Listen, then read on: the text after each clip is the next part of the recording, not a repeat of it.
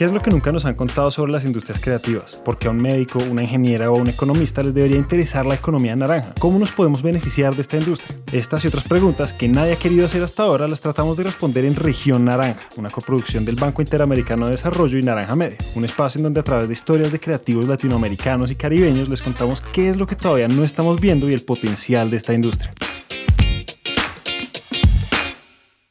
Todos en algún momento hemos escuchado las noticias sobre las películas más taquilleras del mundo, los ganadores de los premios Oscar y los creadores que están en la cima de Hollywood.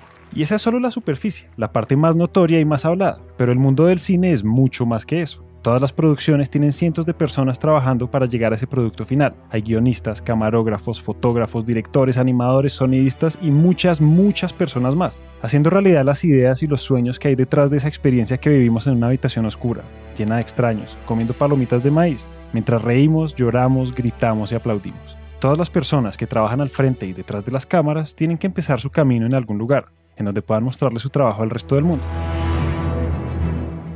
Y ese lugar son los festivales de cine. Por eso es que hoy vamos a hablar sobre el impacto de los festivales de cine en las vidas de los creadores, de las ciudades anfitrionas, de la economía y el desarrollo, desde las historias y experiencias de uno de los festivales de cine más importantes de toda Latinoamérica, el Festival Internacional de Cine de Morelia. Yo he amado el cine desde que soy niña. Afortunadamente mis, mis padres, especialmente mi madre, me llevó al cine todos los días de que yo era niña. Ella es Daniela Michel, directora general y cofundadora del Festival Internacional de Cine de Morelia, una promotora incansable del cine latinoamericano con mis ahorros hicimos la primera jornada de cortometraje mexicano en el año 1994. ¿Por qué en ese año? Fue porque Carlos Carrera ganó la Palma de Oro en Cannes por un cortometraje que se llamaba El Héroe. Y ahí nos dimos cuenta que no había nadie en México que pudiera ver el héroe proyectado. Los cortos no se proyectaban en cine.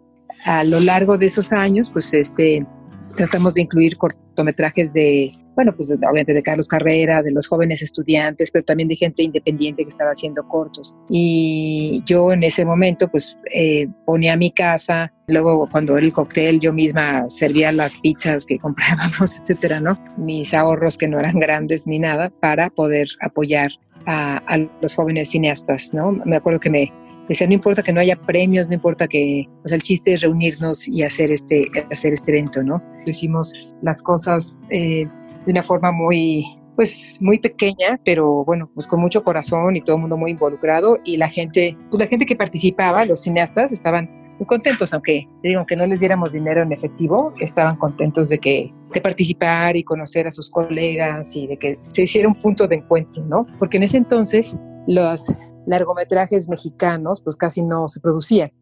Y luego hubo una crisis económica muy fuerte, la del 94, entonces había muy pocas películas terminadas en cine, muy pocos largometrajes. Lo único que mantuvo vivo el ánimo creador de los jóvenes cineastas mexicanos fue el cortometraje. Daniela es muy sutil cuando nos cuenta esto, pero eso es una dedicación monumental. Eso era hacer los eventos con las uñas, por puro amor al arte y sin esperar nada a cambio. Esa iniciativa, esas ganas de hacer un espacio para compartir la creatividad, para fomentar la producción y para compartir las ideas nuevas, fue un recorrido por donde pasaron muchos cineastas, mostrándole sus producciones a esa audiencia amante del cine al inicio de sus carreras. Con los años, esas jornadas de cortometraje fueron creciendo, atrayendo más y más cineastas locales hasta que surgió la idea de llevarlo al siguiente nivel, para mostrarle a todo el país y a todo el mundo que el cine mexicano estaba vivo y más radiante que nunca.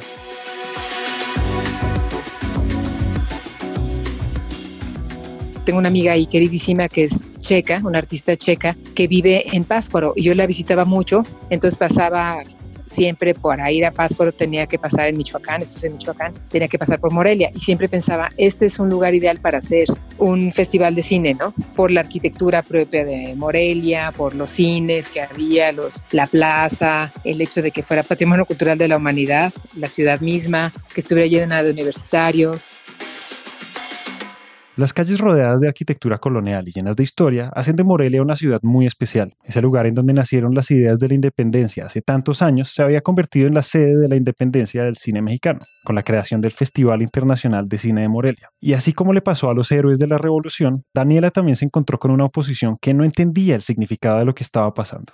El primer año del festival, nos acercamos a algunas instancias gubernamentales, y les dijimos que estábamos haciendo esto para los jóvenes cineastas mexicanos de corto y documental, y algunas personas ahí de algunos, eh, algunos políticos nos decían, ¿para qué hacen los un festival para los nobodies?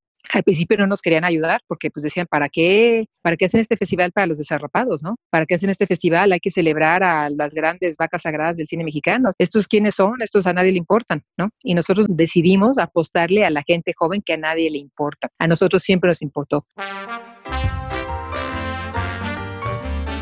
Con el paso de los años, el Festival Internacional de Cine de Morelia se convirtió en uno de los más importantes en Latinoamérica, cambiando la vida de cientos de cineastas, la vida de la ciudad y siempre mostrando que la creatividad, las nuevas ideas y los nuevos talentos son importantes.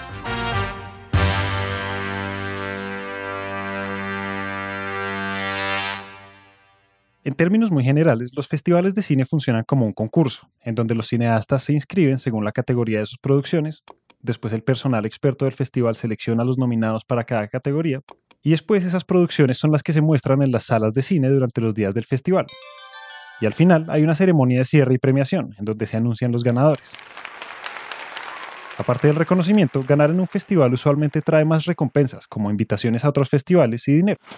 Además, cuando se reúnen todas estas personas del mundo de la cinematografía, se cierran negocios, se arman proyectos y se transmite mucho conocimiento. En todos los festivales cada año es único, porque no se trata solamente de las historias que se proyectan en las salas de cine, también se trata de las historias de ir, de participar, todo lo que pasa antes, durante y después de los días del festival, del camino que recorre cada cinta.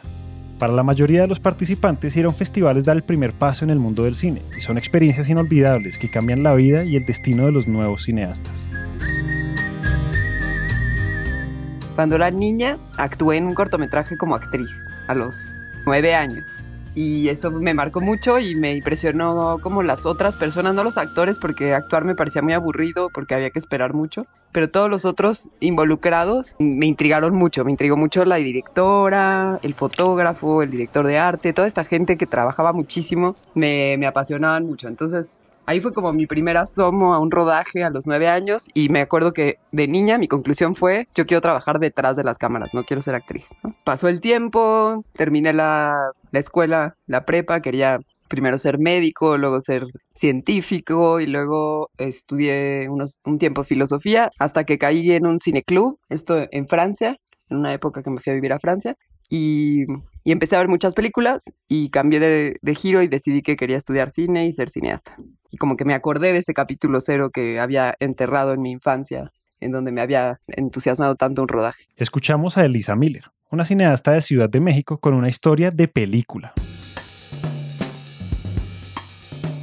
Y de ahí pues hice los exámenes correspondientes para entrar al CCC y al CUEC, las dos escuelas de cine de México y me quedé en el CCC.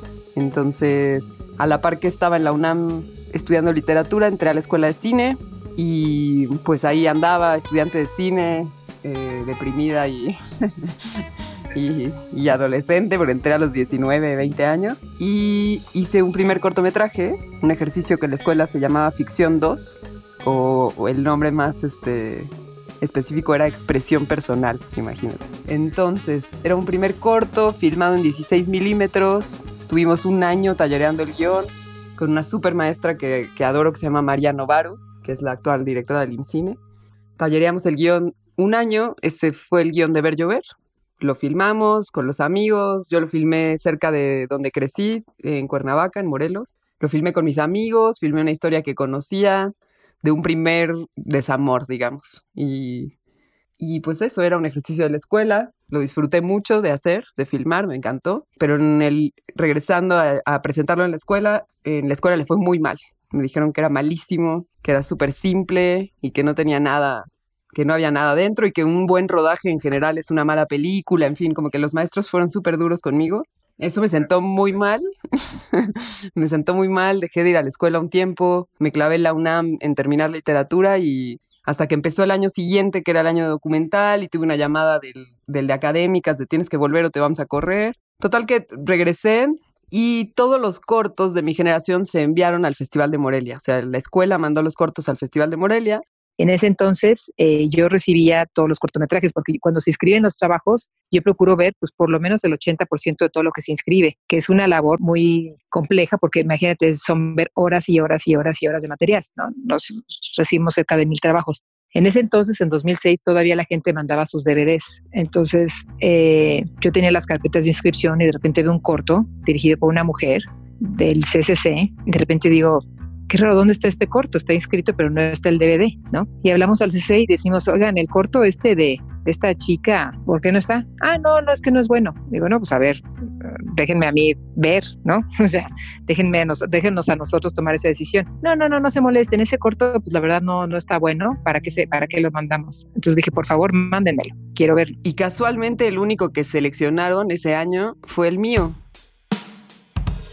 que había sido el peor evaluado fue como muy sorprendente para mí, como que, pues nada, mi corto estaba en el Festival de Morelia, no lo podía creer, fue súper emocionante. Imagínense eso, todas las posibilidades estaban en contra de Lisa. Si ese día aparecía alguna cosa que llamara la atención de Daniela, ese pequeño detalle del formulario y el DVD se podía pasar por alto y la historia de Lisa con su cortometraje Ver Llover sería muy diferente sí lo recuerdo así como, como la gran noticia. Bueno, además te invitaban a ir al festival, ¿no? Fui con mi novio de la época, este, me la pasé reventadísima todo el festival. Y última noche, este, en una fiesta, era la época donde llevabas tu película en un DVD, ¿no? Traías en tu bolsita tus DVDs para, para hacer tu autopromoción. Entonces yo traía mi DVD de mi corto en mi bolsita y que veo a Daniela Michel. Y Daniela Michel para mí era más conocida como la de un... Tenía un programa, Daniela Michel tenía un programa en Canal 22 sobre cortos, se llamaba Brelatas. Y era un programa que veían mis abuelos. Entonces yo pensé, tengo que darle a esta mujer mi corto para que lo pasen a brelatas y así mis abuelos validen lo que estoy haciendo, ¿no? O sea, ahí me ves colándome al VIP para acceder a Daniela Michel y darle mi DVD. y cuando se lo di, le, le, di muchísima ternura porque me dijo, pues ya lo vi, si yo soy la directora del festival, o sea, por supuesto que vi tu corto, ¿no? Y es una belleza. Y yo, bueno, toda penada así de... En fin, sí. Dije, bueno, ¿y lo puedes sacar en abrelatas, por favor? Eso era durante el festival, en el contexto del primer festival de mi vida, este, con Ver Llover, bueno, de mi vida. Y pues para mi sorpresa, el, el último día del festival, que ya estaba yo súper cruda y cansada y agotada en el ritmo festivalero, habíamos quedado con mi novio de la época de que no, ya no beberíamos esta noche porque llevábamos todas las noches bebiendo. Y él me dijo, bueno, a menos que ganes el festival. Si ganas el festival, obvio, vamos a tomarnos unos mezcales, ¿no? Fuimos a la clausura. Al llegar fue muy raro porque nos trataron súper bien, así, por favor pasen, nos sentaron al lado de Diego Luna y demás actores. Yo decía, pero ¿qué pasa, no? Si yo soy una simple estudiante de cine. Y cuando empieza la ceremonia, de pronto avanza y avanza y pues resulta que el corto ganador era el mío. Y ajá. y este fue buenísimo porque fue Marina, Marina de Tavira, que esta actriz que, que ahora es súper famosa, fue la que me dio el premio. Subí al escenario. Yo en mi vida había ganado nada, ni una rifa, ni nada, de nada. Entonces subí totalmente apanicada y así, ¿qué voy a decir? Marina me da el premio y el premio es súper pesado y casi se me cae en sus pies, ¿no? Con el micrófono abierto, mento madre, o sea, pesa muchísimo, ¿no? Entonces le bajan al micrófono porque yo estaba solo diciendo improperios. Me quedo sin audio y sin audio digo un discurso y lloro, ¿no? de la emoción. Y, cuando regresé, ay, y eh, para esto, en esa época te daban un cheque gigante, ¿te acuerdas? Como, como de, concurso de premios tipo Chabelo, así me dieron mi chequezote, creo que era de 50 mil pesos. O sea, tienes que verlo en el contexto que yo tenía 23 años, estaba lo primero que me pasaba así, al bajar del, estrado con el chequezote y la estatuilla pesadísima, me encuentro al no, a mi novio con, los, con dos caballitos de mezcal listo para brindar. Así de, ganaste, güey, que tenemos que brindar. y de ahí el festival te ofrecía, el Festival de Morelia te, ofrecía llevar los cortos ganadores a la Semana de la Crítica en Cannes. Pero me pasó otra cosa muy loca de regreso del festival hacia México en las camionetas del festival un español que no sé quién es, me dijo, pero tía, pero no has inscrito tu corto al Festival de Cannes. Y yo lo miré así como, obvio, obvio no, o sea, este es mi corto de la escuela, qué oso, ¿no? O sea, no, no, no podría yo inscribirlo al Festival de Cannes. Me dijo, pues hazlo, estás a tiempo, te está abierta ahora la convocatoria. Entonces, en ese subidón de que había ganado Morelia, hice mi inscripción para el Festival de Cannes. O sea, aparte de lo que te ofrecía el Festival de Morelia para llevarla a la Semana de la Crítica, me inscribí como al, al formulario así del, del, Festival de Cannes y había una pequeña, eh, ¿cómo se dice? Como una opción que si tu corto era de menos de 15 minutos podía ser aplicable para, para la selección oficial, porque yo estaba aplicando como a escuelas de cine, que hay una sección de escuelas de cine. Pero si el corto era menor a 15 minutos, podía ser, estar en selección oficial. Entonces lo piqué, yo te digo, todo en el subidón de que había ganado Morelia, que en mi vida había ganado nada. Entonces estaba así El Festival de Cannes en Francia es uno de los tres festivales de cine más grandes e importantes del mundo, en donde los cineastas participan por la Palma de Oro. En esas salas se han proyectado las obras de todas las leyendas del cine y se han descubierto muchos talentos nuevos que saltan al reconocimiento internacional. Por eso es que participar es un sueño de muchos cineastas. Afortunadamente hay muchas formas de participar, incluso sin competir por la Palma de Oro, como la Semana de la Crítica, que es una sección paralela al festival y que selecciona siete largometrajes y siete cortometrajes para presentarlos durante la Semana del Festival de Cannes. Y pues así es como apliqué al Festival de Cannes, me olvidé, seguí mi vida y un día recibí una llamada que parecía una broma porque era como alguien haciendo un acento de francés en español, ya sabes, como... Eh, sí, Elisa Miller, eh, hablamos del Festival de Francia, así, y yo decía, ¿quién es? O sea, me están haciendo una broma, ¿no? Y me decían, no es una broma, esto es para avisarle que su corto está en selección oficial en Cannes. Y en esa época trabajaba en comerciales como Script, que era una chamba que odiaba. Entonces, este, estaba en un llamado con un director que me trataba bastante mal y, y me puse a llorar porque con la llamada, ya cuando descubrí que no era una broma y que el, el corto estaba en el Festival de Cannes, este, pues me puse a llorar y ya no pude ni trabajar y el director ese me, me, me, dijo algo así como... Es como si mi secretaria ganara el Nobel. yo le decía, bueno, ya ves, ya ves qué tipo de secretaria tenías. Y ese fue el último comercial que hice como script. Y de ahí pues empezó la locura porque el corto no estaba acabado en, en 35 milímetros en realidad, que en esa época era necesario. Entonces empezó una locura, como una carrera a terminarlo en 35 y pues ahí vamos. Cuando Elisa dice que tenía que terminar el corto en 35 milímetros, no es que haya dejado su cortometraje Ver Llover sin terminar, es porque el Festival de Cannes le pide a los participantes de la selección oficial que entreguen su trabajo en cinta, de esa cinta negra con los cuadrados en el centro que es famosa por quemarse y descarrilarse en los proyectores. La idea es que todas las producciones en Cannes se muestran en proyectores de cinta, que ya han avanzado mucho y los incendios ya no son tan frecuentes. Y ahí vamos a Cannes con la actriz, con Sofía Espinosa, que en esa época tenía 16 años y su madre me la encargó a mí, que yo tenía 24 y era un desastre. Entonces fue como, bueno, la chica de 16 me cuidó a mí más que yo a ella. y así pasamos pues la semana del festival, porque nos invitaron toda la semana en un lugar increíble, casi sobre la Croisette, o sea, súper consentidas, muy, o sea, algo inimaginable y vivimos toda esa experiencia. Yo me acuerdo que nos decíamos la una a la otra, este, estar aquí es el premio, estar aquí es el premio. Entonces la gozamos total, ¿no? Así nos entregamos a la experiencia por completo, perseguimos a todos los directores y actores que conocía, este, que nos, así de super fans, hicimos todo tipo de osos de, de esa índole. Y llegó el último día del festival, nos llamaron a todos los nominados, digamos, que éramos 11 directores de todo el mundo. Cabe mencionar que yo era la única mujer y la única latinoamericana. Entonces, ese día nos dijeron, bueno, van a dar el premio, la palma de oro, pero también van a dar dos menciones. Y yo en mis adentros pensé, me van a dar una mención porque es lo políticamente correcto. Soy la mujer latinoamericana, obvio me dan una mención, ¿no? Porque es correcto. En fin, llegamos al, ya a la clausura, súper arreglados y tal. Y dicen las dos menciones y ninguna soy yo y entonces ya respiro porque ya a mí me había puesto súper nerviosa el hecho de que me tenía que parar si me daban una mención. No fui ninguna de las menciones, entonces me relajé y luego el chino Jai Shanke, que fue el que dio el premio, que es un director que me encanta, Jai Shanke dijo The Palm d'Or goes to Bel Jover o algo así en acento chino, francés, inglés, nadie entendió nada. Nos quedamos viendo entre todos los nominados de, de quién ganó hasta que ya gritó Elisa Miller y Sofía, la actriz, me dio un codazo y me dijo, párate. Y yo estaba congelada. Y no podía, pero sí pude y me paré y todo mi discurso en francés y todo. y ya cuando llegué a, a Tras Bambalinas me eché a llorar. Todo es súper surreal. O sea, mi, todo lo que me pasó ese año es de un cuento surrealista Increíble. Increíble es que en toda la historia de la Palma de Oro para cortometrajes desde 1955, Elisa es la única mujer latina en ganar ese reconocimiento. También es increíble pensar que Elisa ahora comparte un lugar en la historia junto a Carlos Carrera. En 1994, un cortometraje mexicano recibió por primera vez la Palma de Oro en el Festival de Cannes. El premio otorgado a El Héroe. que fue la inspiración de Daniela para empezar las jornadas de cortometraje y el Festival de Morelia. Si no hubieran aceptado el corto en Morelia y no hubiera ganado ahí, no le hubiera pasado todo lo que le pasó a ese corto, ¿no? O a mí. y a mí más bien.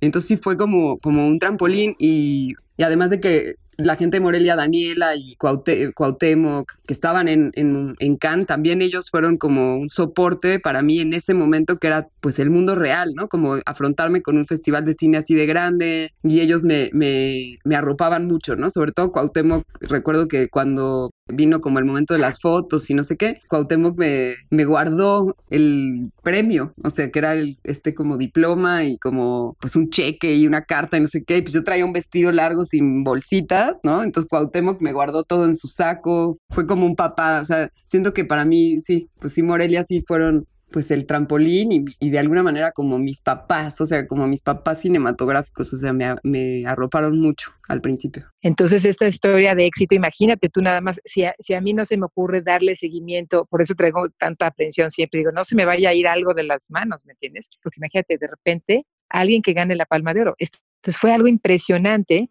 que una chava mexicana que estaba siendo como rechazada o ninguneada en su escuela, de repente ganara la palma de oro. Y que bueno, que nosotros le dimos su primera oportunidad, lo cual a mí también me da mucho gusto, ¿no? Tener esa, ahora sí que esa estrellita de que le pudimos, lo pudimos ver, le dimos seguimiento. Y justamente esa es una gran lección porque no podemos eh, darnos así, quedarnos este, con los brazos cruzados y ser pasivos. O sea, a ver, llega algo y si no, a ver, ¿por qué no llegó? ¿Por qué no lo mandaron? ¿En dónde está el, la película? Hay que darle seguimiento obsesivo, compulsivo a todo, ¿sí me entiendes? Entonces, pues sí es un trabajo muy cansado, pero, pero bueno, pues tiene esa recompensa, ¿no sabes? A mí la alegría de ver que ella, de ser así ninguna en su escuela, ganar la palma de oro, dije, bueno, pues qué suerte, ¿no?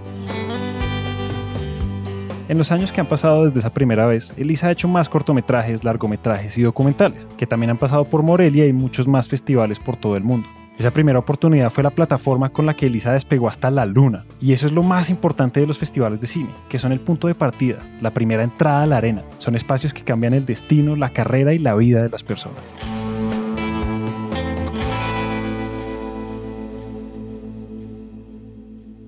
La historia de los participantes es solo uno de los hilos que se entretejen durante un festival, porque en esos días las ciudades anfitrionas se convierten en el centro del mundo cinematográfico. Para asistir a Morelia durante las fechas del festival, tiene que planearlo bien. No es fácil encontrar un cuarto de hotel cuando va a suceder el festival. Uno tiene que planearlo con tres, cuatro meses de anticipación, porque si no, no encuentra un espacio donde dormir, lo cual es fabuloso, porque significa que toda la ciudad está ocupada por amantes del cine.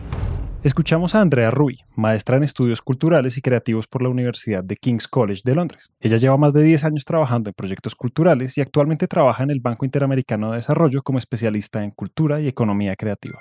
Cuando uno está ahí, también, por ejemplo, los restaurantes están llenos, eh, pues realmente se convierte en una fiesta que no se queda adentro del cine o en estos cócteles, sino que la fiesta se celebra en toda la ciudad. Entonces también tiene un impacto eh, de promoción que a lo mejor no se puede medir a corto plazo, pero que realmente puede, puede generar grandes cambios.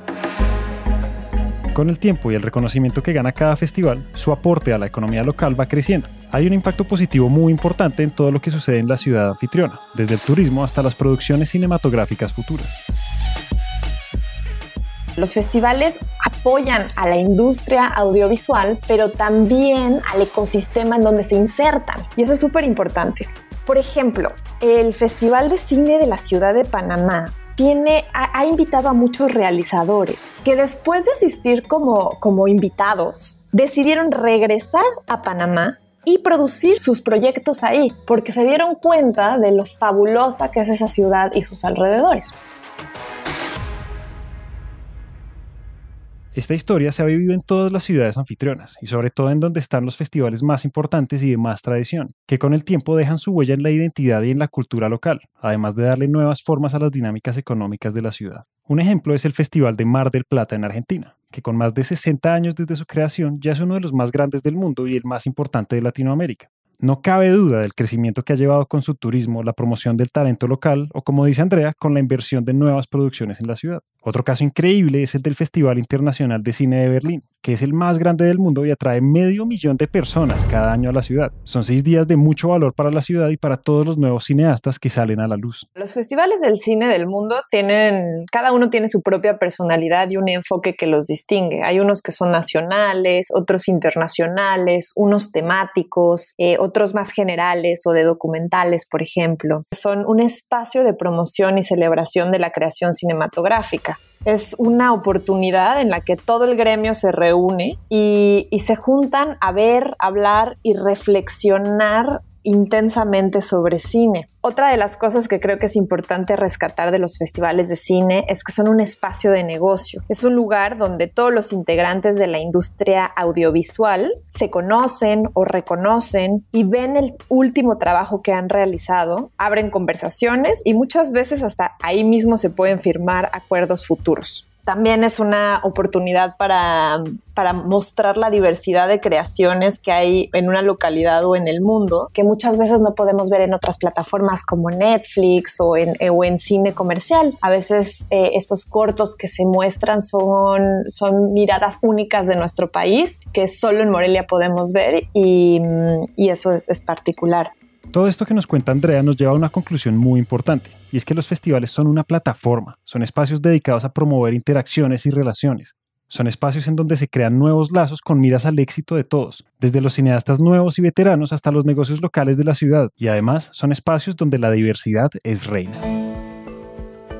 El año pasado hicimos un encuentro de mujeres cineastas indígenas mexicanas y pues fue muy exitoso porque no puedes generalizar lo que hace un grupo indígena del norte, un grupo del centro, un grupo del sur, pues son voces diferentes, visiones diferentes, raíces totalmente diferentes. Entonces, pues estamos tratando de abarcar todo, todo México he tratado siempre eh, de trabajar eh, con mujeres. Y también quiero darte un dato muy importante, o sea, en estos 18 años y bueno, más porque con las jornadas de cortometraje que yo hice desde el 94, o sea, llevo 26 años en donde he visto con mucha alegría de qué manera hay cada vez más mujeres que hacen cine, que producen cine, que escriben cine. Entonces, para mí es muy, muy, eh, muy satisfactorio ver esto y creo que es muy importante que como mujer se sienta que, que en Morelia tenemos alguna una misión también de, de, de, apoyar muchísimo esta, esta visión que de alguna forma, digo, pues yo, yo misma fui una mujer un poquito, cuando estudié cine, eh, éramos, eran 15 hombres y éramos tres mujeres, ¿no? Yo era la más chica de 18 y tenía puros compañeros de 30, ¿no? Entonces para mí fue especialmente difícil. Entonces yo de alguna forma siempre me solidarizo mucho con las mujeres que a veces no tienen voz y que a veces pues encuentran una falta de solidaridad y hemos querido que el festival sea justamente un lugar en donde ellas se sientan muy cómodas y que, y que participen de la forma más activa posible por iniciativas como esta es que hay un gran impacto que va más allá de lo económico, que nos construye como culturas y sociedades más incluyentes. Así evoluciona el arte, mientras abre el espectro y empuja los límites de lo posible. Por eso son tan necesarios los espacios en donde todas estas cosas puedan salir, en donde puedan florecer y en donde puedan crecer. Entonces, pues sí, son 26 años de promover eh, cine en México y bueno, ha sido un, largo camino, hemos tenido eh, muchos retos. Lo más importante para nosotros ha sido mantener la, constancia, el, el, tener como misión el apoyar a los jóvenes cineastas mexicanos y lo hacemos promoviendo el cine de corto, el cine documental, el cine de largo, eh, los work in progress que se, se realizan, se presentan, el cine clásico mexicano. Es más, te, te, comento, o sea, cuando tú estás inscrito y estás participando en competencia con un largo, con un corto, con un documental, tienes exactamente el mismo número de beneficios. No me importa si eres Michelle Franco o un chico que acaba de terminar su corto del CUEC, tienes exactamente el número de beneficios, exactamente. Es muy democrático. Entonces, eso, eso pues a mí me da gusto porque de alguna forma hemos a lo largo de ya 17 años, ya vamos para 18, este, pues creado una un punto de encuentro único que pues la gente cuando tiene una película nueva que estrenar, las estrenan en Morelia. Ese campo de juego nivelado y democrático es la esencia de todos los festivales, porque así se pueden mantener los ojos abiertos para ver las nuevas ideas y los oídos atentos para escuchar los nuevos mensajes, para hacer un paso valioso en el camino y que el arte de la cinematografía crezca tanto como las regiones que las hospedan.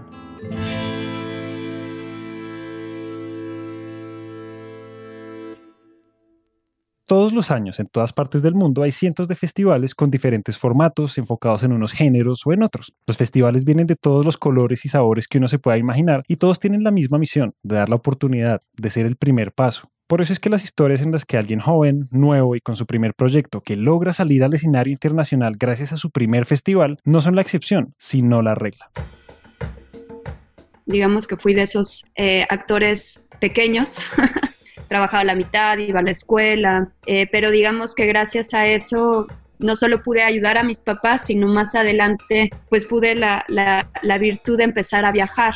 Ella es Lila Avilés, una cineasta nativa de Ciudad de México con una historia que ustedes tienen que escuchar. Y entonces gracias a eso empecé a recorrer desde el sur de Argentina hasta todo arriba, en auto, trayectos de no sé cuántas horas, este, y digamos que esa fue como, como mi iniciación, son de esos viajes iniciáticos que te transforman, te, te cambian la perspectiva de las cosas. Luego hicimos varios viajes a Asia, viajes larguísimos, terminamos ahí con monjes, este, haciendo un road trip que, que algún momento haré algo de esas historias. Eh, pero digamos que, que, yo fui un antes de esos viajes y un después de esos viajes, como que, como que me, me llenó el alma. Y luego ya después de eso, bueno, ya era mucha viajadera y como que hay que regresar a la tierra y a las raíces y ya eh, entré a estudiar teatro. Yo quería dirigir, ¿no? O sea, entré a estudiar eh, arte dramático, pero terminaba leyendo y escribiendo y haciendo la escenografía y siempre he sido como una entusiasta entonces, este, bueno, pues ya hice un largo camino en, teatro con una eh, compañía eh, dirigida por Juliana Fessler y Clarisa Maleiros, donde ahí, bueno, en teatro uno la hace de todo, ¿no? O sea, somos tres personas y es el batallón que, que, se arma el show, ¿no? Yo le aprendí mucho porque ella aparte hace iluminación y hace vestuario y hace muchas cosas, entonces digamos que, que fue una buena escuela pues ya como que seguí en mi caminito del teatro, pero digamos que siempre había mi adicción a, la fotografía desde muy pequeñita, entonces como que siempre sentía como que el teatro, eh, obviamente hay algo muy bello, algo muy poderoso, pero siempre tenía esa necesidad de algo más, que era mi búsqueda del cine, pero ya sabes, si no estudias en una escuela formal de cine, piensa uno que no es cineasta, y pues, pues no.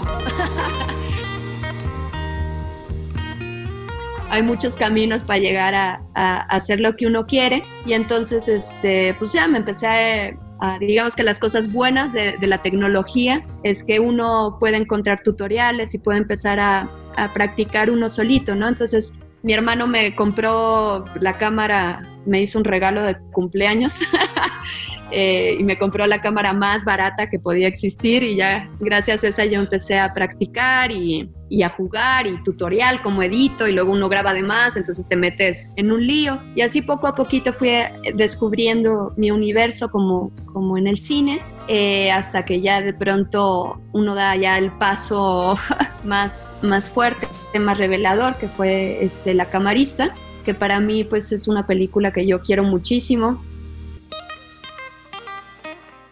Cuando hablamos de lo que uno siempre ha soñado, de esa pasión que dirige cada paso que uno da, es muy cierto que todos los caminos llevan a casa. Si uno siente ese llamado, esas ganas y ese empuje de hacer algo con toda la dedicación, pues tiene que intentarlo, porque de ahí es de donde salen las grandes ideas. Por eso es que en 2018 el largometraje La Camarista de Lila Avilés fue seleccionada para participar en la categoría de largometrajes del Festival Internacional de Morelia. Algo que es muy bello es que es un festival que está lleno de gente. O sea, las salas vienen jóvenes del norte, del sur, de todas partes, a ver cine, ¿no? Entonces, obviamente, aunque es una cosa que es claro, es de la ventana para que salga la película, al final lo más bello y lo más poderoso de una película es que, ¿no? Las salas están llenas, ¿no? No, no solo por programadores o por críticos, sino, sino por la gente. Entonces siento que hay algo muy bello de, de ese festival, que ves a la juventud, luego vienen chicos así de, de, zonas más aledañas y traen su celular y, quieren entrevistar, o sea, como que quieren participar de alguna forma u otra. Entonces, no, hombre, imagínate, ya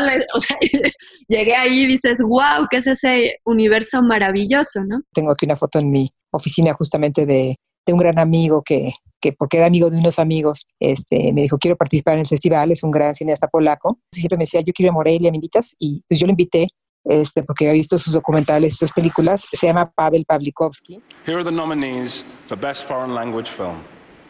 From Poland, Ida, directed by Pavel Pawlikowski. Y pues vino hace ya varios años, antes de que hiciera Cold War y que ganara el Oscar y que, ¿no? Y pues bueno, ha venido ya a Morelia tres veces, ¿no? O sea, son estos amigos que, que encuentran en Morelia un, un lugar natural para, para relacionarse con cineastas mexicanos y encuentran que es un ambiente muy agradable, ¿no? La verdad me da mucho gusto que mucha de la gente que viene regresa. Entonces, eso para mí es un gran es una gran garantía, ¿no? Que se, siento que la gente se siente bien. Yo iba también como fan, ¿no? Porque de pronto decía, ay, mira, ahí está no sé quién. Este, sí, ahí estaba Pavel Pavlovsky, ¿no? El de Cold War, el de Cold War y yo estaba así de... ¡Ah! Pues yo era la, la, la cucaracha, ¿no? Ahí el, el chicharo invisible que se coló a la granja, ¿no? Entonces, este, pues como que, pues mi camino ha sido muy bonito, porque aparte yo no tenía idea de, de quién era quién, nada, nada más era como ese ímpetu de, de ser cineasta, ¿no? De emprender el viaje.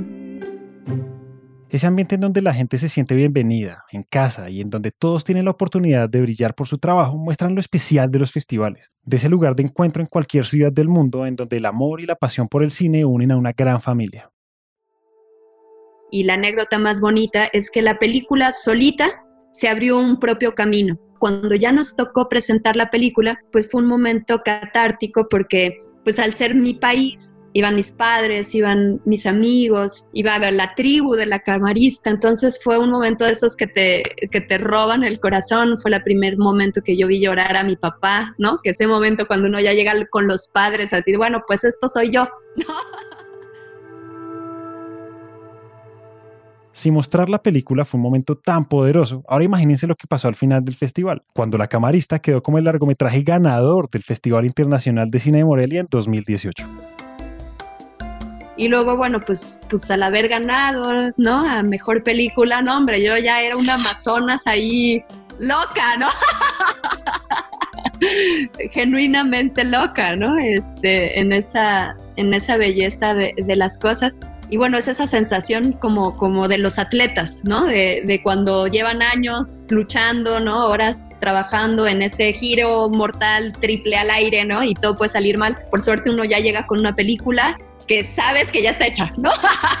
no me va a fracturar ya en el camino y quizás ya lo hice, pero, pero ya llego con, el, con esto listo, ¿no? Entonces, digamos que pues cada quien trae su propio camino, su propio destino, ¿no? Entonces, este, esa cosa de, de lo que a veces se genera en, en, la competencia que es como, a ver quién va a ganar, ¿no? Este, es raro, la verdad, pero bueno, cuando uno ya gana, gana, ¿no? Este, y, es celebración, ¿no? Celebrar y gozar mucho en un momento de esos es toda una obligación. Sentirse en la cima del mundo es natural, porque ganar en un festival es como abrir la puerta a patadas. Es una declaración fuerte y clara de quién soy y de lo que puedo hacer. Hemos viajado a, a 70, más de 70 festivales con la camarista, eh, acogida fuertemente no solo afuera, sino en mi propio país, que para mí eso es muy importante, porque a veces pasa con algunos cineastas que, que en el afuera son más queridos, pero en el país, ah, ¿no? Hay algo ahí este, que, resuena, que genera eco. Entonces, no, hombre, ya, pues ya la mujer muy realizada, ¿no? Y, luego también tuve la fortuna de, por el Festival de Morelia, de ir a Cannes, ¿no? Que eh, era parte de, del premio. Entonces, pues imagínate, ¿no? Uno ya llega ahí a la historia del cine, al glamour y, y a los grandes, ¿no? Ir a 70 festivales en 70 ciudades del mundo suena como una aventura muy apropiada para Lila, que vive enamorada de viajar y de charlar con personas nuevas. En ese viaje lograron ganar reconocimientos en Marrakech, San Francisco, Portland, Minsk, Lima y otros, lo que además llevó a la camarista a ser considerada para la nominación a los premios Oscar de ese año. Y aunque los bombos y platillos son importantes en la experiencia, siempre hay algo más allá, y es la gente. Yo creo que, eh, que una película es un proceso tan largo, es un proceso que es la preproducción, la producción, luego la postproducción, luego todo el caminito de la película y si le va bien vas a viajar mucho con esas personas. Entonces, más te vale hacerlo con las personas que, que sientes un vínculo, que, que, hay confianza, que te puedes ir a echar una cerveza o puedes ir a, a cualquier cosa, pero digamos que hay empatía y hay, y hay un sentido de respeto y de buena onda, que, que yo creo que ese sería como, como lo más importante que yo creo. Entonces, digamos que en mi proceso de tanto de los actores como de, la gente que me iba a acompañar en, producción o, en, o las personas creativas, digamos que que, que, siempre para mí es muy importante conocer a la persona. No me importa si su IMBD dice que, bueno, hizo, ¿no?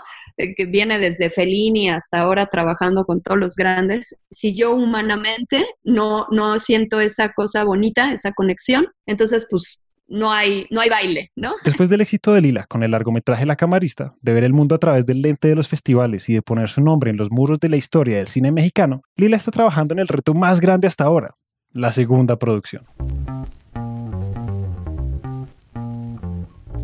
Pase lo que pase, o sea, el festival tiene que seguir, ¿no? Este, de una forma diferente o lo que sea, pero este espacio que ya hemos ganado no se puede perder porque, porque mucha gente joven, además tú, tú has visto el talento que hay en el cine mexicano, o sea, nuestra apuesta fue por el cine mexicano, este que era de las personas jóvenes que eran los donadies, y miren 20 años lo que han hecho los donadies, ¿no? Entonces, e, eso a mí me da mucho gusto demostrarle a la, a la gente que hay que confiar siempre en la gente joven, hay que confiar en el talento mexicano. Finalmente, pues el cine también es algo que nos une mucho a todo, o sea, globalmente como comunidad, donde todos tenemos referencias prácticamente universales de lo que significa amar al cine, disfrutar el cine, lo que significa ir a una sala a oscuras con un grupo de desconocidos y tener la misma experiencia. Eso es algo que, pues yo creo que es algo tan tan esencial en el ser humano que no se puede perder, ¿no? Entonces, yo, sí creo que, que pues de alguna manera, y, y, te digo, obviamente no lo podría hacer sin el gran apoyo que he recibido de muchas instancias de, y sobre todo de un equipo que, que trabaja en el festival con, de veras me, me, impresiona y admiro y me conmueve con qué cariño está todo el mundo empapándose con esta misión de, de, de, apoyar lo que es el cine mexicano, ¿no? Entonces, sí nos, sí nos da mucho gusto que hemos construido una pequeña quizá una pequeña isla o una pequeña, un pequeño grupo de amigos, o no sé cómo lo quieres decir, pero una pequeña comunidad que crece cada vez más y que, y que además pues tratamos de que sea siempre pues lo más amable, ¿no? Y de alguna forma esta red de cineastas crece y crece, ¿no? Los festivales de cine definitivamente son unas joyas culturales y económicas. Daniela, su equipo y todos los que construyen los espacios de los festivales en todo el mundo son los héroes que le han dedicado su vida a abrir las puertas, a crear oportunidades, a darlo todo para que otros puedan crecer, con la misión de escuchar los mensajes de esos don. Son ellos los que construyen un hogar y además deciden ser las madres y los padres de todos los que deciden aventurarse a seguir el amor por el cine habrá tiempos buenos, tiempos malos, tiempos regulares, pero siempre hay que seguir siendo constante. O sea, nunca hay que dejar de ser constante. Así sea, te digo, si tienes de repente un presupuesto de un frijol o luego tres frijoles, tienes que ser constante siempre con lo que tengas. Tienes que seguir trabajando como sea, ¿no? Eso sí es muy importante. Y otra cosa para mí que, que, que, siempre lo digo, pero para mí es, eso es esencial, ¿no? Decía San Agustín, aquel que ha perdido la pasión ha perdido más que aquel que se ha perdido en su pasión. Nunca pierdan la pasión la pasión es lo que nos mueve, es el gran motor de la vida. Y la pasión entendida como un amor por las cosas, un amor por, por las actividades, digo, no por las cosas a nivel material, pues, pero un amor por, por lo que uno hace, una, una pasión, una ilusión, una fuerza vital, ¿no? Nunca hay que perder esa fuerza vital, nunca hay que perder ese, ese, ese sentido de que uno puede hacer algo fuera de sí mismo, de sus propias circunstancias, de su casa, o sea, uno tiene que quizá crearse una, una, pues no sé, una idea de algo que pudiera ser, yo creo, y, y, tratar de, lograrlo. Yo creo que es muy importante mantener siempre, decía todo, este, esta pasión por el conocimiento, por el descubrimiento. Este, a mí, por ejemplo, cada año que, de hecho, cuando veo todas las películas que se inscriben y todo, me sigue dando una curiosidad enorme. ¿Qué es lo que llega? Yo creo que eso es, eso es muy importante. Yo creo que tienes que ser siempre curioso. Las historias de las experiencias que escuchamos hoy nos dejan algo muy claro, que hay mucho terreno recorrido y muchas victorias, junto con muchas tareas por hacer. Tenemos que estudiar cada vez mejor el impacto económico de los festivales de cine en Latinoamérica para poder potenciarlo. Tenemos que reconocer y darle voz al talento local para que los jóvenes, las mujeres, las comunidades originarias y todos los que tengan una historia que contar puedan transmitir su mensaje y ser escuchados. Tenemos que hacer todo lo posible por fomentar la creación cinematográfica y llevarla a todas las salas posibles alrededor del mundo, mientras promovemos la vida de los festivales como plataformas de alto impacto que cambian la vida de las personas para bien. Con todo el talento que hay en Latinoamérica y todo el potencial de la creación cinematográfica, es hora de hacer por los festivales lo que los festivales han hecho por los cineastas. Ya es hora de subirlos al escenario y honrarlos de verdad, de darles una estatua, un cheque, muchas oportunidades y de apadrinarlos en su viaje por todo el mundo.